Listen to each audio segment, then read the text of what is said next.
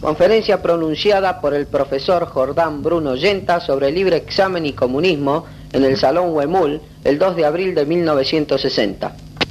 Señoras y señores, al agradecer las palabras de mi talentoso alumno y querido amigo Juan Carlos Gámbaro, quiero reducirlas en primer término a su justa proporción. Es verdad que hace 25 años estoy dedicado a la enseñanza de la filosofía y de la teología. Es decir, al estudio y a la comunicación, al testimonio de las verdades de Dios y de las verdades esenciales. Y además, la proyección de esta luz en la existencia, en los problemas candentes de la política que están planteados a nuestra responsabilidad de católicos y de argentinos. Esos 25 años los he consagrado al testimonio de la verdad. Y lo que le pido a Dios es que me conceda perseverar hasta el fin de mis días en este testimonio. Y me ayude también a estar dispuesto a quedarme solo como otras veces, recordando que la verdad misma que se hizo carne y habitó entre nosotros, en la hora decisiva quedó enteramente sola sus discípulos, incluso aquel que más se había comprometido a estar a su lado en la hora de la prueba, lo negó tres veces. Digo esto porque en realidad estamos viviendo en un mundo de farsa y de mentiras cotidianas. Y la verdad se hace cada vez más difícil. Vivimos en una hora de conformismo y en que una propaganda abrumadora nos confunde la mente y ablanda nuestro corazón.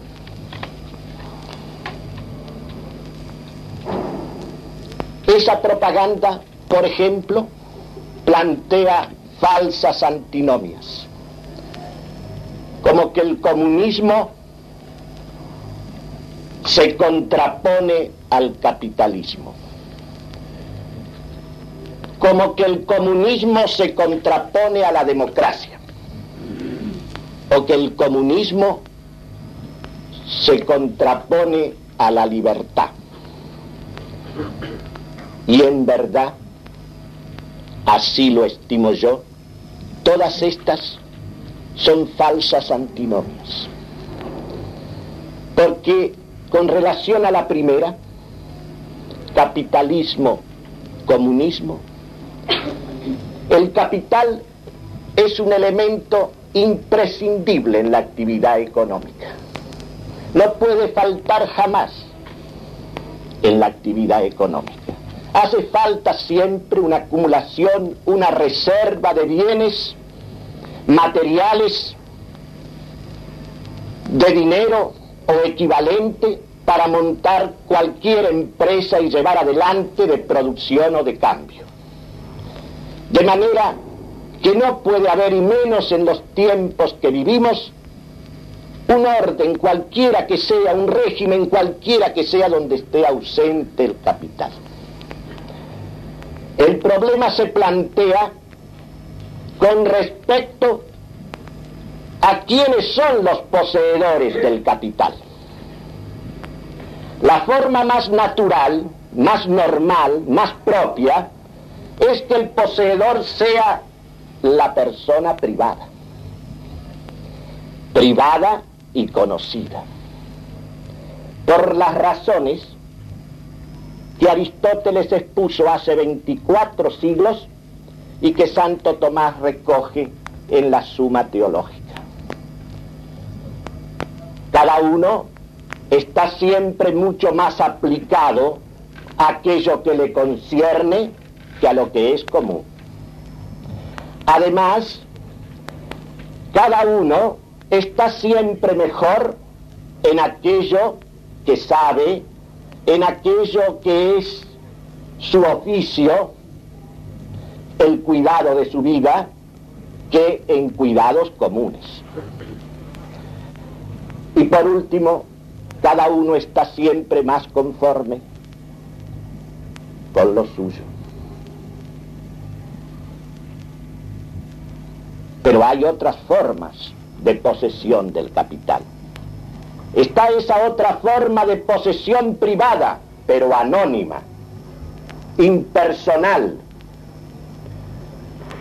internacional incluso, que se disimula, que se esconde a los efectos de poder consagrar ese capital a un lucro infinito, a una cría de él mismo sin límites.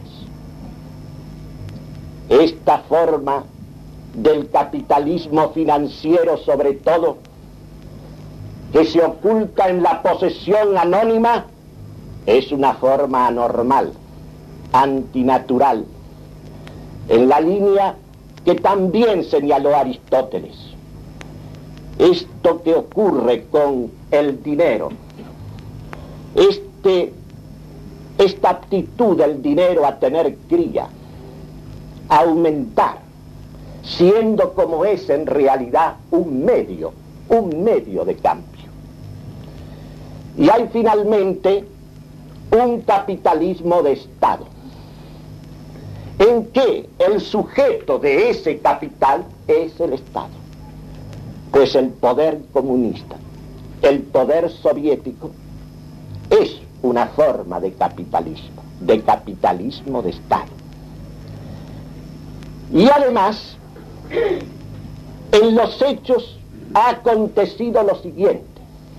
El capitalismo financiero, los poderes financieros, los grandes banqueros y bolsistas han sido los que han financiado, los que han sostenido, los que han acompañado y acompañan hasta el día de hoy al poder comunista.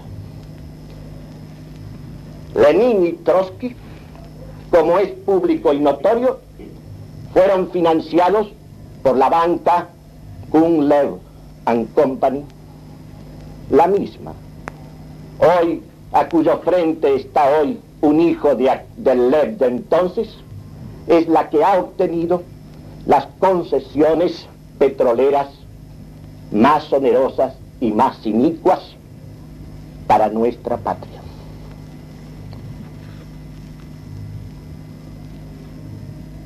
De manera que no es verdad. En los hechos se documenta que entre la plutocracia y el comunismo hay más bien coincidencia que oposición. Pasemos a la otra antinomia, la antinomia democracia y comunismo. En realidad, cuando decimos hoy la palabra democracia, se ha de entender en el sentido que la practicamos, que la vivimos, la democracia jacobina, mecánica, cuantitativa, del sufragio universal, de la soberanía popular, en la cual todos los ciudadanos, todas las calidades, todas las jerarquías, todas las categorías se resuelven en el uno vacío e indiferente. Y lo que se contabiliza en las urnas es la suma de esos unos vacíos e indiferentes donde todo está allí nivelado, donde todo está allí confundido y subvertido. Esta democracia es el vehículo del comunismo. Por eso, Marx y Engels en el manifiesto comunista dicen categóricamente así, al referirse a la organización del proletariado como clase, como clase en el orden nacional y en el orden internacional para la lucha contra la burguesía. Dicen lo siguiente, el primer paso de la revolución obrera es la constitución del proletariado en clase dominante, la conquista de la democracia. Pensemos en lo siguiente. Dentro de un régimen en el cual todas las categorías, todas las calificaciones, todas las jerarquías desaparecen y todos, dirigentes y dirigidos, jefes y subalternos, peones y empresarios y técnicos, labradores y productores, son reducidos a unidades abstractamente iguales? Sí, los que desempeñan en una sociedad las funciones de obediencia, de ser dirigidos, las menos calificadas, las menos responsables, suman siempre. Ese personal subalterno, no lo digo en sentido despectivo, sino en el sentido de la ubicación dentro de la sociedad, es una inmensa mayoría con respecto al conjunto de los jefes y de los dirigentes que naturalmente conducen toda sociedad. Si esa clase de llamada proletariado, que es el inmenso conjunto de los manuales del campo y de la ciudad, y el personal subordinado de todas las instituciones jerarquizadas, se organiza en clase para la lucha de clases, ¿cómo no va a conquistar la democracia? ¿Cómo no se va a constituir en la clase dominante? Es absolutamente evidente que incluso por la vía llamada legal y democrática se tiene que dar lógicamente este hecho, que podrá ser contenido aquí, desviado allá, pero necesariamente la dialéctica interna del proceso conduce necesariamente a esta situación, que los inferiores se van a constituir necesariamente en los dirigentes no ellos mismos, sino a través de sus representantes. Pero ¿quiénes son los representantes de ese personal subordinado? ¿Quiénes son los representantes? Son las jerarquías naturales de ninguna manera. Son aquellos que mejor reflejan sus pasiones, que mejor reflejan sus intereses, que mejor reflejan sus apetitos y sobre todo los que se han dedicado a desquiciar, a sembrar el descontento en las almas, aprovechando, claro está, las injusticias y abusos que en el orden de los hechos se producen en las sociedades y que se han agudizado en el mundo contemporáneo. Por eso Lenin, en un ensayo que escribió en momentos en que se disponía a erigirse en el conductor de la revolución comunista en Rusia, el ensayo titulado El Estado y la Revolución dice lo siguiente, corroborando al manifiesto comunista. Solo en la sociedad comunista, cuando hayan desaparecido los capitalistas, cuando no haya clases, solo entonces desaparecerá el Estado y podrá hablarse de libertad. Solo entonces será posible y será realidad una democracia verdaderamente completa, una democracia que no implique ninguna restricción. Es decir, una democracia utópica en la cual todas las desigualdades habrán desaparecido. Los hombres liberados de la esclavitud capitalista, de los innumerables horrores, bestialidades, absurdos y vilezas de la explotación capitalista, se habituarán poco a poco a la, a la observación de las reglas elementales de la convivencia, conocidas a lo largo de los siglos y repetidas desde hace miles de años en todos los preceptos. Y se acostumbrarán ahora en ese medio, en esa sociedad comunista, que será el producto de la dictadura del proletariado, se acostumbrarán a observar esos preceptos de la convivencia sin violencia, sin coacción, sin subordinación, sin ese aparato especial de coacción que se llama Estado. Y el Estado mismo habrá desaparecido. Es el salto a la libertad en la terminología de Engels, el compañero de Marx, en el anti-Düring. Porque como veremos más adelante, la causa de todos los males, de los odios, de las envidias, de la explotación del hombre y por el hombre que ha sido la característica de la historia de todas las sociedades hasta el día de hoy, es justamente la existencia de desigualdades artificiosas, convencionales, arbitrarias, violentas, que han alterado la situación originaria del hombre. La situación originaria del hombre que es un estado de igualdad natural, con leves diferencias de un ejemplar a otro, las mismas, dice Rousseau, que existen, por ejemplo, entre los animales irracionales de cada especie, que integran una especie determinada. Pero volviendo a lo que estábamos comentando, la democracia jacobina cuantitativa del sufragio universal es el vehículo del comunismo. ¿Y la libertad? Porque la palabra libertad es también una palabra equívoca. ¿Pero qué quiere decir? ¿Qué significa la palabra libertad en el uso, en el uso habitual, en el uso corriente? La libertad es esa libertad liberal.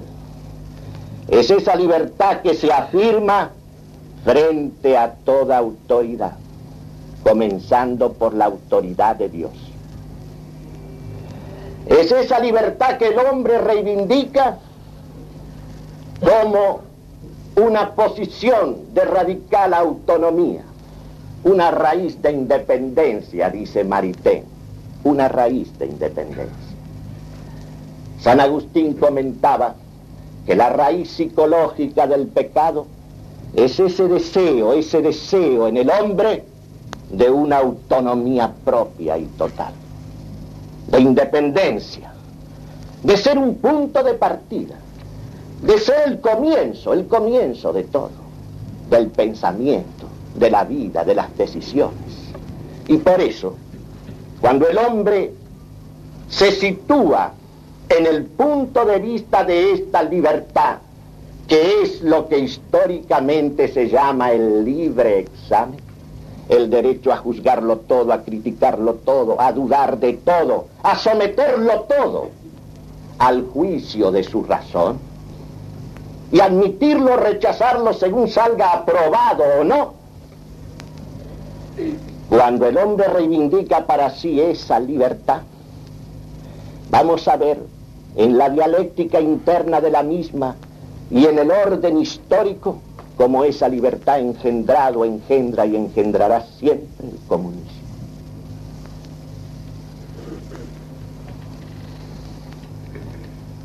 Y antes de entrar en el análisis de fondo, quiero referirme al siguiente hecho. Observen ustedes lo que pasa en estos momentos en el mundo. Khrushchev,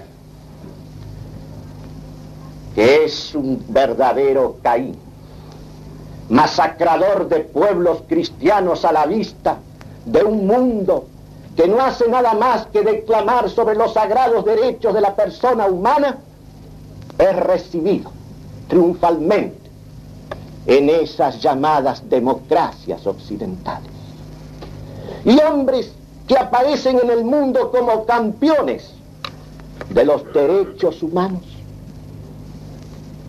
le tienden la mano, se pasean con ellos. Y a veces, como está, estado ocurriendo en Francia en estos días, poblaciones enteras aclaman a Caín. Y ocurre que algunos de estos personajes van a misa los domingos y hasta comulgan. Y hace poco ha estado aquí el presidente de los Estados Unidos, el general Eisenhower, campeón de la democracia y de los derechos humanos, conductor de los ejércitos que dieron la victoria a la democracia y a la libertad. ¿Y qué dijo en nuestro país y repitió en todas partes? Esta es una hora de comprensión. Todos los pueblos del mundo tienen que entenderse.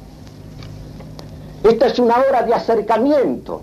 Ahora que los progresos de la tecnocracia y de las comunicaciones permiten que haya un intercambio de información continuo.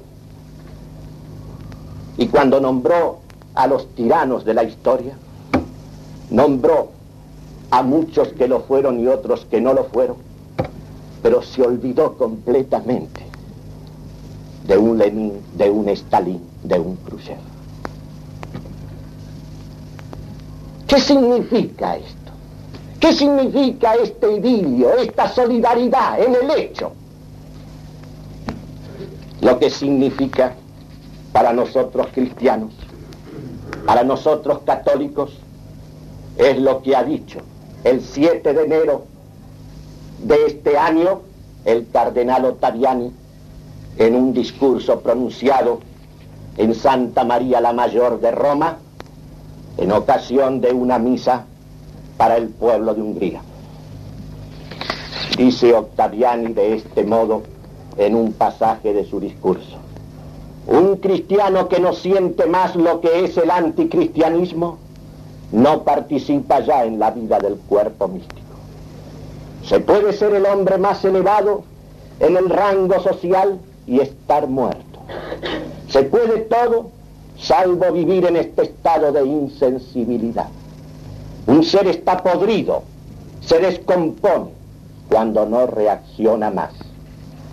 Frente a un masacrador de cristianos, frente a aquel que no se contenta con negar, sino que insulta a Dios y flagela en cruel desafío a sus servidores y a sus hijos, ¿puede un cristiano sonreír? ¿Puede un cristiano ser complaciente? ¿Puede un cristiano optar por alianzas con los auxiliares, con los aliados de aquellos que sostienen y preparan el advenimiento de un régimen anticristiano de terror en los países todavía libres? Este comentario, dirigido a los católicos o los que hacen los católicos en el mundo, a estos gobernantes que están hablando constantemente de los tiranos y de la rebelión de los pueblos contra los tiranos y que no se les cae de los labios la defensa de los sagrados derechos de la persona humana. Están dedicadas estas palabras. Es la insensibilidad de que les decía al principio. Esta falta de reacción. Esta cosa tremenda que ocurre hoy. Que resulta que todavía la gente se estremece y la propaganda también frente a los crímenes de los nazis que no los vamos a excusar, por supuesto. Y estos crímenes, y estas cosas tremendas que están pasando delante de nuestros ojos, este exterminio de pueblos enteros, esta dispersión de pueblos enteros, esta esclavitud de millones y millones de seres en el mundo, resulta que no mueve a nadie. ¿Qué reacciones hay en el mundo? Los defensores, los defensores de la democracia y de la libertad Hablan de comprensión, de tolerancia, de mano tendida, asustando a la gente, con que si ocurre una guerra va a ser un exterminio general, como si no fuéramos a morir lo mismo. Y como si el problema para nosotros fuese vivir unos años más o unos años menos, como si fuera mejor llegar a vivir como está viviendo hoy, no solamente la media humanidad, sino esa situación de tremenda incertidumbre y angustia permanente en que están los otros pueblos del mundo.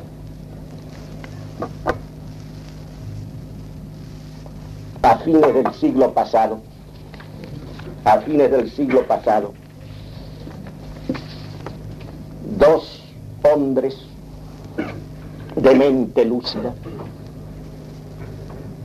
formularon presagios y vaticinios que se han cumplido del modo más riguroso. Y que son los que nos van a colocar en la verdadera cuestión del comunismo, que no es una cuestión económica, ni es una cuestión social ni política, es estrictamente una cuestión religiosa, una cuestión teológica. Uno de ellos, Dostoyevsky, le hace decir a uno de sus personajes de los demonios, a Chateau, lo siguiente. Si en Rusia alguna vez hay una revolución, comenzará irremisiblemente con el ateísmo. Y a otro personaje de la misma obra, a otro de sus demonios, a Verjovensky, le hace decir lo siguiente. Hacen falta una o dos generaciones más depravadas, depravadas hasta lo inaudito. Eso es lo que hace falta. Y un poco de sangrecita fresca para que se vayan acostumbrando. Y voy a citar ahora el testimonio de Nietzsche. Nietzsche, en Más allá del bien y del mal, este hombre atormentado y tremendo, lleno de alternativas, de lucidez genial y de locura total, dice lo siguiente, sacrificar a Dios en aras de la nada, ese paradójico misterio de una extrema crueldad, será la obra de la próxima generación y todos nosotros estamos en el secreto. Y nuestro siglo, que es el de la generación siguiente a estos personajes, ha realizado justamente esa revolución. Y la revolución en la escala mundial ha comenzado, como decía Chateau, con el ateísmo. O como decía Nietzsche, con el sacrificio total de Dios en aras de la nada. Porque la verdadera, la verdadera contraposición, el único antagonismo es el que existe entre comunismo y cristianismo. O mejor dicho, entre comunismo y catolicismo. Esa es la real antinomia. No hay otra. Por eso el comunismo no es un fenómeno asiático ni oriental. Es un fenómeno estrictamente occidental. Ahora se ha extendido en el mundo entero. Y la revolución comunista en el orden ideológico comenzó hace cuatro siglos en Occidente. Comenzó en Alemania, en el momento en que un monje agustino, un monje discípulo, al menos en la orden de San Agustín, renegó de Cristo y de su iglesia, a la cual pertenecía como sacerdote para la eternidad. Hubo siempre herejías, y las habrá seguramente siempre. Pero una herejía se convierte en una cosa tremenda cuando el poder político la abraza. Porque entre la política y la religión existe una entrañable solidaridad. Cuando Constantino se convirtió al cristianismo, todo el imperio romano se hizo cristiano. Cuando el príncipe Vladimiro se convirtió en Rusia al cristianismo, todas las Rusias se hicieron cristianas. Cuando los príncipes alemanes abrazaron la rebelión de Lutero, la reforma se constituyó en una fuerza tremenda porque la política es indivisible de la religión o de la antirreligión. Por eso toda política, cuando deja de ser religiosa, se hace irreligiosa.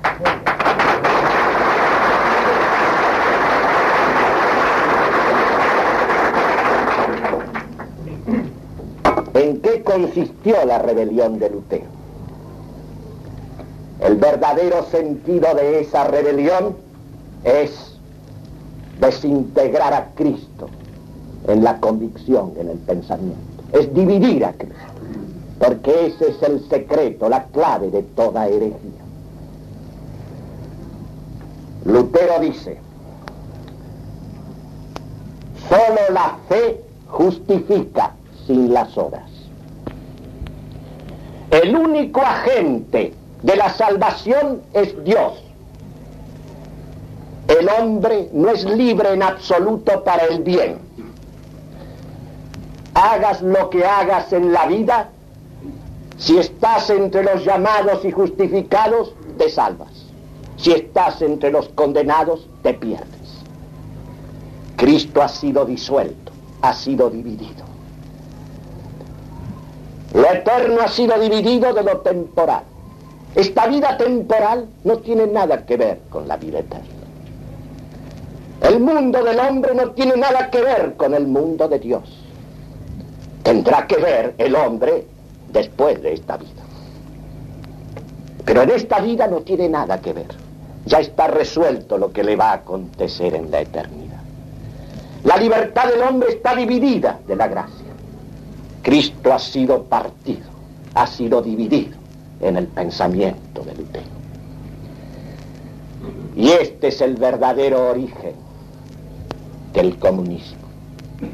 Porque el comunismo no es nada más que nihilismo puro. El comunismo es la confusión de todo con todo. Es la subversión de todas las jerarquías y de todas las distinciones. Es la nivelación en lo ínfimo, en la materia indeterminada e informe. Y esta es algo, todas estas consecuencias están encerradas en el momento en que nosotros rechazamos a ese Cristo. Lo rechazamos como empezó rechazándolo Lutero, dividiendo lo divino de lo humano, dejando lo humano librado enteramente a sí mismo.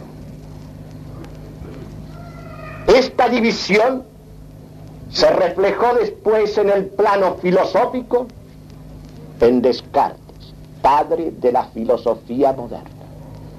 Descartes separa enteramente las verdades de la fe, o sea, las verdades reveladas acerca de los misterios de Dios, de las verdades de la razón. Y lógicamente, una vez que la inteligencia humana ha sido dividida de la fe. La fe es para entender. La fe es una gracia de Dios para aumento de la inteligencia del hombre en las cosas que son primordiales y que son fundamentales, que son las cosas de Dios, que son las cosas del alma y las cosas del destino del hombre. De tal manera entonces que la fe la fe es algo para potenciar la mente en aquel fin para el cual ha sido creada por Dios. Si yo divido la fe de la razón, so pretexto de que la razón fue sirvienta, sirvienta de la fe o de la religión, como si el hecho de estar subordinada a lo que viene del mismo Dios no fuera justamente el lugar propio, no fuera justamente el estado, el estado mejor que se puede anhelar. Y lógicamente, una vez separada la fe de la razón, tenía que ir extinguiéndose poco a poco la vida contemplativa de la inteligencia. Y la inteligencia tenía que promoverse cada vez más exclusivamente en el manejo y en el uso de las cosas temporales.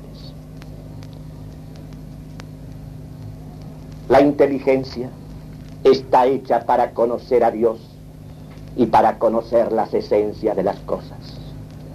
El sentido de la inteligencia es la contemplación, la celebración, el testimonio de la verdad y el servicio de aquellas verdades y aquellas verdades de Dios que son para servir. Hay una parte de la inteligencia, por lo mismo que el hombre es una inteligencia carnal, que se aplica, que se aplica a la administración de las cosas temporales y mudables.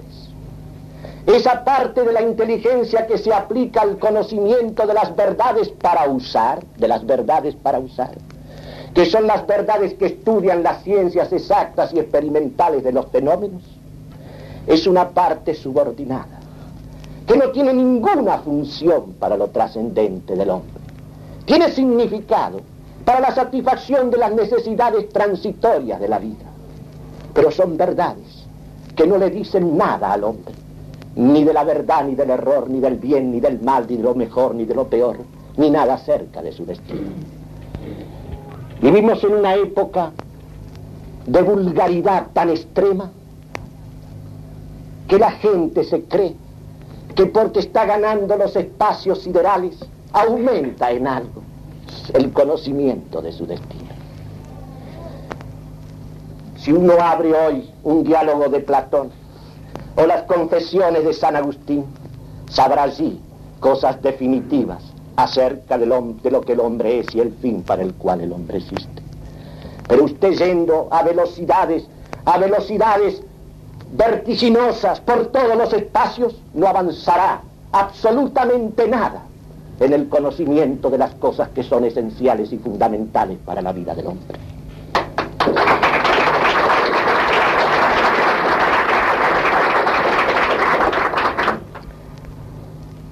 Con Descartes se inicia el sentido de la ciencia como una praxis, como una práctica. Lo dice él mismo en la parte sexta del discurso del método. Abandonar esas ciencias especulativas, esas especulaciones sobre las esencias que son vanas e inoperantes, y aplicar la inteligencia al conocimiento y al dominio de las fuerzas materiales de la naturaleza, y adquirir de ese modo el dominio sobre las cosas materiales, el dominio sobre el mundo exterior. Y la verdad es que la ciencia conducida en ese sentido ha tenido progresos realmente maravillosos, pero que al hombre no le significan absolutamente nada para lo que es fundamental. El problema del hombre se plantea lo mismo en la edad de piedra que en la edad Lo mismo es que usted vaya en una carreta, que usted se deslice en un avión supersónico para lo que es fundamental. Esto es algo que ya las gentes llamadas ilustradas el sentido de estas cosas lo han perdido.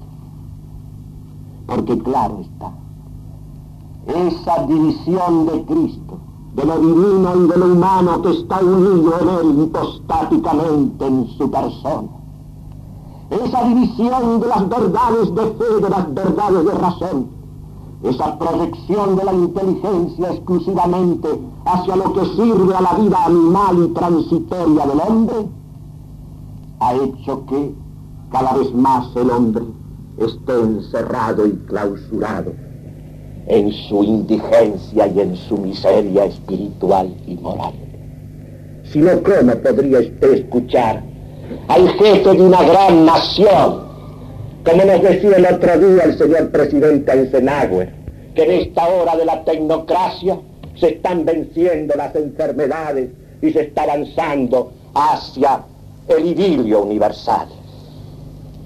Venciendo las enfermedades es realmente ridículo. Es como si usted muriéndose de otra enfermedad que esa que más o menos se combate, el problema se lo hubieran resuelto, el problema del hombre y su destino. Se ha perdido el sentido. Aquel que tenían incluso los paganos, aquellos que fueron eminencias, claro está, como un Aristóteles. Más vale vivir un solo año para un fin elevado que arrastrar una larga vida vanamente. ¿Qué importancia tiene vivir unos años más, unos años menos si tenemos que morir? Y por más penicilinas y por más progresos y por más aviones supersónicos nos vamos a seguir muriendo.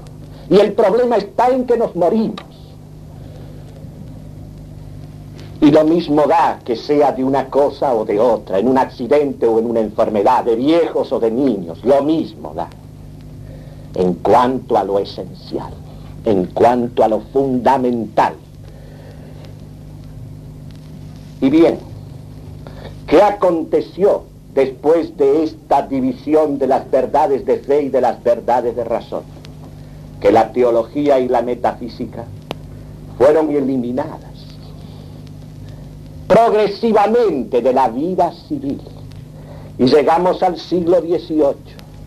Y en este siglo, siguiendo la dialéctica de ese proceso de división de lo eterno respecto de lo temporal, de lo divino respecto de lo humano, de la fe respecto de la razón, ese hombre librado a sí mismo empieza a desconocer el pecado original. Toda la enseñanza milenaria del cristianismo se borra de la ciencia oficial. Y surge la idea de la bondad natural del hombre. Para esto, antes, Espinosa, el judío Baruch Espinosa, había en su tratado teológico político dicho lo siguiente, en la línea de Lutero y de Descartes. La ley natural, la ley de la naturaleza humana es el egoísmo. El egoísmo es un movimiento natural del hombre. Y la ley natural reivindica para el hombre el derecho de llegar hasta donde llega su poder y de no tenerse en cuenta nada más que a sí mismo. Esto que es la figura misma del pecado. Esto que es la figura misma de la naturaleza viciada y herida es erigido en ley natural, en el principio bueno de la naturaleza. Piensen ustedes que Platón en la carta Arquitas dice lo siguiente, recuerda que nada de lo que eres y de lo que tienes y de lo que has recibido, lo has recibido para ti solo, también para tu patria y para tus amigos. Y esto lo decía un pagano cinco siglos antes de Cristo. Y 17 siglos después, en nuestro mundo cristiano, se hace del egoísmo la ley natural en el hombre. Enseguida de esto, Locke, Rousseau, la bondad natural. ¿Qué significa la idea de la bondad natural? Un paso más en la división, en la división entre lo divino y lo humano, entre el mundo de la gracia y el mundo de la libertad. Significa un paso más en el sentido del hombre limitado a sí mismo, girando en torno de sí mismo como de su propio sol, son palabras de Marx, y edificando desde él el pensamiento, la voluntad, la vida, la ciudad, las instituciones. Y así tenemos el planteo de la democracia jacobina, sobre la base de una supuesta bondad natural del hombre, sobre la base de una supuesta y primaria igualdad entre los hombres, sobre la base de una fraternidad posible cuando estén suprimidas las desigualdades arbitrarias que se han creado a lo largo de la historia. Porque la desigualdad, la diferencia engendra odio, suprimen las desigualdades. Suprimes lo mío y lo tuyo, suprimes, suprimes jefe y subordinado, suprimes director y dirigido, suprimes maestro y discípulo, y entonces todo emparejado y nivelado tendrás la fraternidad. Y en esa forma se plantea esta cosa monstruosa que es la verdadera revolución contra Cristo y el orden natural que lo refleja Él.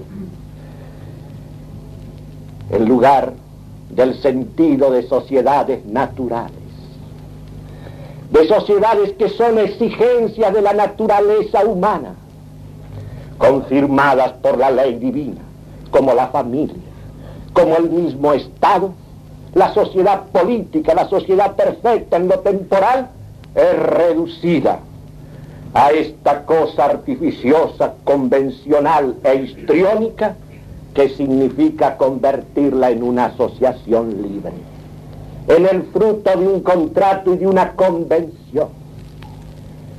Poco a poco todo ha ido siendo mediatizado a la libertad humana. Poco a poco el hombre se ha constituido en el punto de partida, en el comienzo absoluto. Lo mismo en el orden religioso, de ahí las variaciones infinitas del protestantismo. En el orden filosófico, las variaciones infinitas del subjetivismo, del idealismo, del inmanentismo en todas sus formas. Y en el orden político, todo va a ser mediatizado a esa libertad a ese principio absoluto en que se ha erigido el hombre. La familia va a ser un contrato que se ata y se desata voluntad. La sociedad civil va a ser también un contrato. Las clases van a ser también con convenciones de intereses, de intereses, de coincidencias, de intereses, de grupos, de partidos, etc. Y poco a poco se han ido derrumbando, se han ido derribando todas las cosas que nombran a Dios, que nombran al verbo creador y redentor. Todas las distinciones y todas las jerarquías se han ido suprimiendo. Viene la confusión de todos los credos. Todos los credos son igualmente, relativamente válidos. Todos los pensamientos y todas las opiniones son igualmente válidos o inválidos. Y las sociedades donde el hombre tiene que desarrollar su vida y su personalidad, son también convenciones y arbitrariedades humanas. Y usted asiste a esta locura de constituciones de los estados, que tienen un artículo que dice esta constitución se puede cambiar toda, en cada una de sus partes cuando lo decida la voluntad de la mayoría. ¿Qué sentido de fidelidad de responsabilidad, de lealtad continuada. ¿Qué sentido de la majestad y de lo solemne puede caber donde todo está sujeto a la mediatización de esa libertad? De discutirlo todo, de deshacerlo todo, de volverlo a hacer todo, de volver para atrás, de volver para adelante. El comunismo no es nada más que la etapa final de todo este proceso. El comunismo tuvo ya su primer ensayo histórico, y voy a apurarme porque tengo que terminar. El comunismo, que es, repito, un fenómeno originario de Occidente, tuvo su primer ensayo histórico inmediatamente después de Lutero. La primera revolución comunista que hubo en el mundo fue la que se produjo en la Baja Alemania entre mil 1524 y 1535. La revolución del comunismo anabatista que arrastró a los campesinos que vivían efectivamente expoliados por los señores feudales de Alemania a una rebelión. Rebelión iniciada y gestada por los discípulos de Lutero. Tomás de Münzer fue el jefe de esta revolución un programa de democracia popular y de comunismo integral, cuya concreción efectiva se desarrolló entre los años 34 y 35 en la ciudad de Münster, bajo la tiranía de Juan Matis I y luego del famoso Juan de Leyden, tabernero y sastre. Fue como todo ensayo comunista. Confiscación y exterminio, terror puro. Y cuando las fuerzas de los príncipes alemanes y del obispo pudieron entrar a sangre y fuego en Münster, Juan de Leyden, antes de ser llevado al cadalso, fue interrogado por el obispo de la ciudad. Y el obispo le preguntó, ¿de dónde pretendes tú que habías recibido la autoridad o el poder que ejercías sin límites.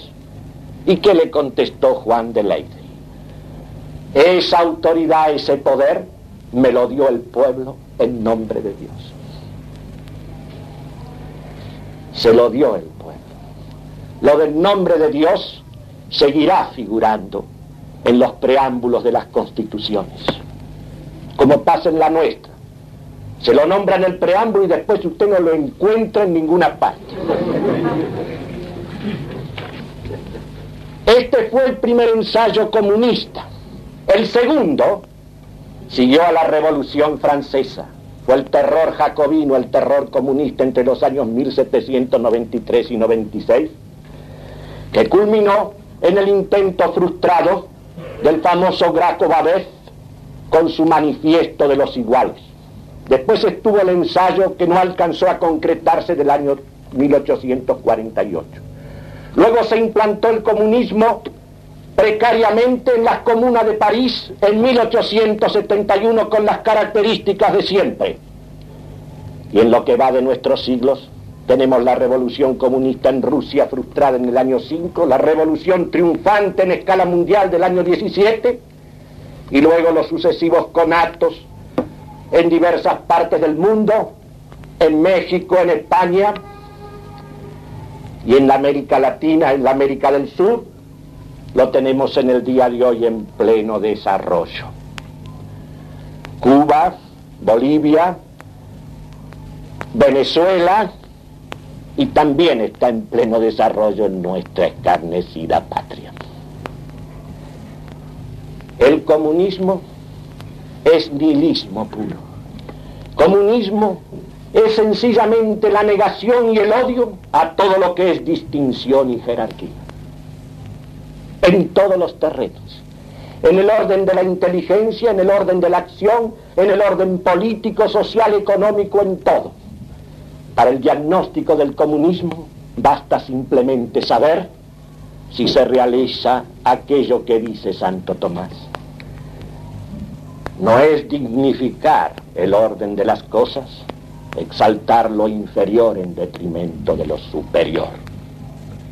Y para que ustedes vean cómo un gran humanista español del siglo XVI, del tiempo de aquel gran César romano y católico que fue Carlos V, Juan Luis Vives, en su famoso opúsculo en donde comenta la revolución comunista anabatista de la Baja Alemania, titulado De la Comunidad de los Bienes, escrito en Brujas en 1535, nos expone Vives lo que constituye el esquema de todo programa, de todo movimiento y de toda acción comunista en el mundo. Lo mismo de las que se desarrollaron en un plano, en un marco regional, que las que han alcanzado la escala mundial. Fíjense el orden que establece, que describe en el proceso de las destituciones, de las destrucciones, de las subversiones. En otro tiempo, dice en Alemania, las cosas de piedad estaban de tal suerte constituidas que se mantenían firmes y estables en gratísima quietud. Mas alguien advino que se atrevió a discutir algunas, al principio moderada y medrosamente, muy luego sin rebozo, no sólo para disputar acerca de ellas, sino para negarlas, suprimirlas o rechazarlas, mostrando respecto a muchas de ellas tanta seguridad como si el objetante hubiese bajado del cielo conociendo los secretos designios de Dios o se tratase de coser un zapato o un vestido de la discrepancia de las opiniones, sucedió, vino la discordia de la vida. Y entonces, a los que habían suscitado la guerra en el fementido nombre de libertad e injustísima igualdad de los inferiores con los superiores, sucedieron los que decretaron, pidieron y exigieron no ya aquella igualdad, sino la comunidad de los bienes. Todo comienza en Cristo. Después se pasa al plano de las verdades, que estudia la razón. Después se pasa al plano de las jerarquías políticas y sociales y finalmente llega el planteo de la comunidad de los bienes materiales. Este orden, que va de lo religioso y desciende hacia lo económico pasando por lo político y social, se repite en todo y se repetirá siempre en todo ensayo comunista. Como ustedes ven, este es un comentario escrito hace más de cuatro siglos. Ya está el diagnóstico y el pronóstico de esta enfermedad. Y antes que él, ya está en los libros sagrados. Si ustedes leen la primera y la segunda epístola de San Juan, encontrarán aquello que dice así. Han surgido muchos seductores que no confiesan que Jesucristo ha venido en carne. Esos seductores son el anticristo. Hay quienes no confiesan que Jesucristo ha venido en carne. ¿Qué significa que Jesucristo haya venido en carne? Dios, creador del mundo, decide por amor, por amor, por un amor igual a sí mismo, porque el amor en Dios es el mismo Dios, es igual a Él, descender en su Hijo hasta el universo creado. Y elige, elige, porque el amor es preferencia y distinción como todo. Elige entre todas las criaturas del mundo visible e invisible, lo elige al hombre. El hombre que participa, que participa de los dos mundos por el cuerpo y por el alma. Y entonces él que como dice San Agustín, lo ha creado al hombre sin el hombre, pero no salva al hombre sin el hombre. Ya tenía dispuesta y preparada a la criatura, a la criatura que iba a participar y colaborar activamente en la encarnación y en la redención. Y le solicita por el ángel su consentimiento. Y en ese sí de María está toda la creación diciéndole sí a Dios y el Hijo de Dios nace en la carne, como nacemos todos los mortales, todos los hijos del hombre. ¿Y para qué viene la carne? Sino simplemente para levantar, para volver a reunir a la criatura que se dividió de él por el pecado para poder reunirla. Y está reunida, está unida en él, en la persona divina en la unidad de las dos naturalezas. Y desde ese momento, digamos así, se ha quedado con el hombre. Cuando Él subió a los cielos después de morir por el hombre, vino el Espíritu de Él, vino el amor de Él. El amor de Dios es igual a Él. Él se da con todo Él, con un amor igual a sí mismo. Por eso el Espíritu es persona igual a la y todavía, para acompañarlo al hombre y asistirlo siempre, dejó la iglesia fundada por él. Prolongación de la encarnación y de la redención. Y todavía hizo más. Se colocó por la transustanciación, se transfigura, se transforma, se convierte en el pan y en el vino, para asistir y nutrir al hombre. Comprendan ustedes que esto lo ha hecho Dios por amor y por misericordia. Porque el hombre ha quedado disminuido, ha quedado debilitado, ha quedado de tal modo, no es que su libertad le falte totalmente incluso para el bien, pero no puede elevarse por sí solo, necesita esa ayuda y esa ayuda está ahí, está ahí junto a él, al lado de él, nutriéndolo, levantándolo. Lo único que le pide es lo que le pidió a María el consentimiento, el asentimiento. Esta colaboración, esta participación del hombre, cuando el hombre se la niega y lo divide a Cristo en su conciencia, en su pensamiento, en su conducta, en su vida, en la ciudad, en todo, el hombre librado a sí mismo no puede ser más que protagonista de destrucciones y de subversiones y de desórdenes. Por eso ustedes lo ven. Hace dos siglos como dice Morras, que se proclamó la fraternidad humana.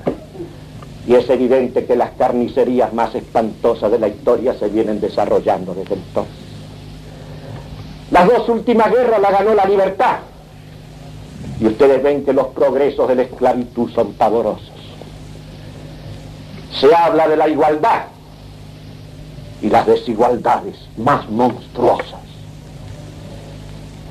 mientras se destruyen las jerarquías y distinciones naturales, se agrandan hasta lo monstruoso las desigualdades más artificiosas, más convencionales. Y entonces, porque ya tenemos que irnos, ¿cuál es la salida? La salida es simplemente el camino de retorno, de retorno de la separación a la unidad, de retorno a la unión con Dios en ese Cristo, en Cristo y en María. ¿Por qué los que han dividido a Cristo desconocen también a María?